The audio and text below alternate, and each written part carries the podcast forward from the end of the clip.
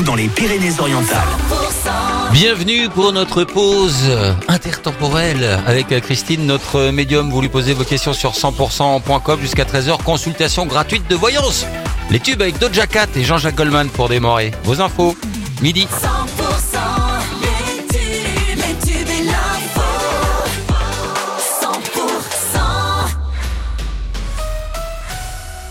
L'info 100% avec Pauline Chalère. Bonjour. Bonjour Wilfried, bonjour à tous. La Terre a encore tremblé ce lundi dans les Pyrénées-Orientales. Un petit séisme de magnitude 2,1 a été ressenti près de l'aéroport de Perpignan.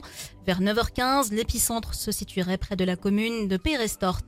Le tribunal de commerce de Paris doit rendre ce lundi sa décision sur le plan de sauvetage du distributeur en difficulté Casino. Euh, Dans les Pyrénées-Orientales, le casino de Bolker, Canet-en-Roussillon et Perpignan devrait passer normalement en intermarché. Celui de la Tour-Bazen devrait être repris par Auchan. La mère de famille de 35 ans, défenestrée le 2 février dernier à Saint-Paul-de-Founouillet, a succombé à ses blessures. Elle avait été retrouvée par des voisins au pied de son appartement. Son compagnon est mis en examen. Un accident de la route ce dimanche sur la D83 entre Saint-Laurent-de-la-Salanque et le Barcarès. Une voiture seule en cause.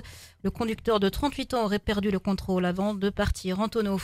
Les conditions vont devenir nettement plus hivernales sur le massif pyrénéen à partir de ce soir.